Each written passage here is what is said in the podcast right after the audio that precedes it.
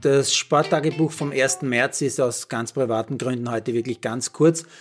Bin zum fünften Mal Großvater geworden, befinde mich derzeit in Graz und habe ganz andere Dinge zu tun, als TV-Sport zu konsumieren.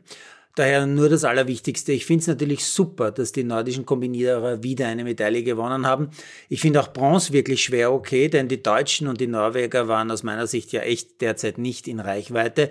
Und daher war ich auch wirklich überrascht, als ich heute kurz gelesen habe, wie knapp man an den beiden Top-Teams eigentlich dran war.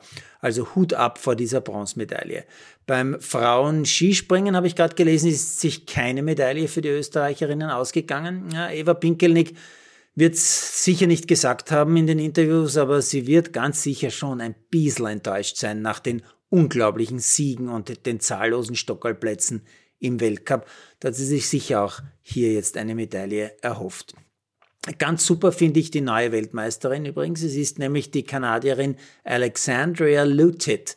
Die goldene für Lutit ist zugleich die allererste kanadische WM-Medaille überhaupt im Skispringen. Die 19-Jährige ist aber irgendwie gar nicht die ganz, ganz große Sensation, denn die Freundin des Österreichers Daniel Czofenik äh, hat ja heuer in Japan schon ein Weltcup-Springen gewonnen. Ja, und dann habe ich noch mitbekommen, dass Dominik Thiem bei seiner, Südamerika-Tour brutal oft und brutal früh rausgeflogen ist. Ich glaube jetzt drei oder vier Mal. Schon sehr, sehr interessant, dass da wirklich überhaupt gar nichts mehr geht.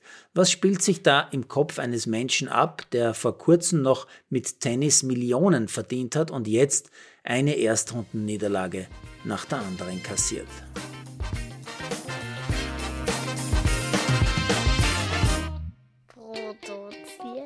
Malderino Chiesens.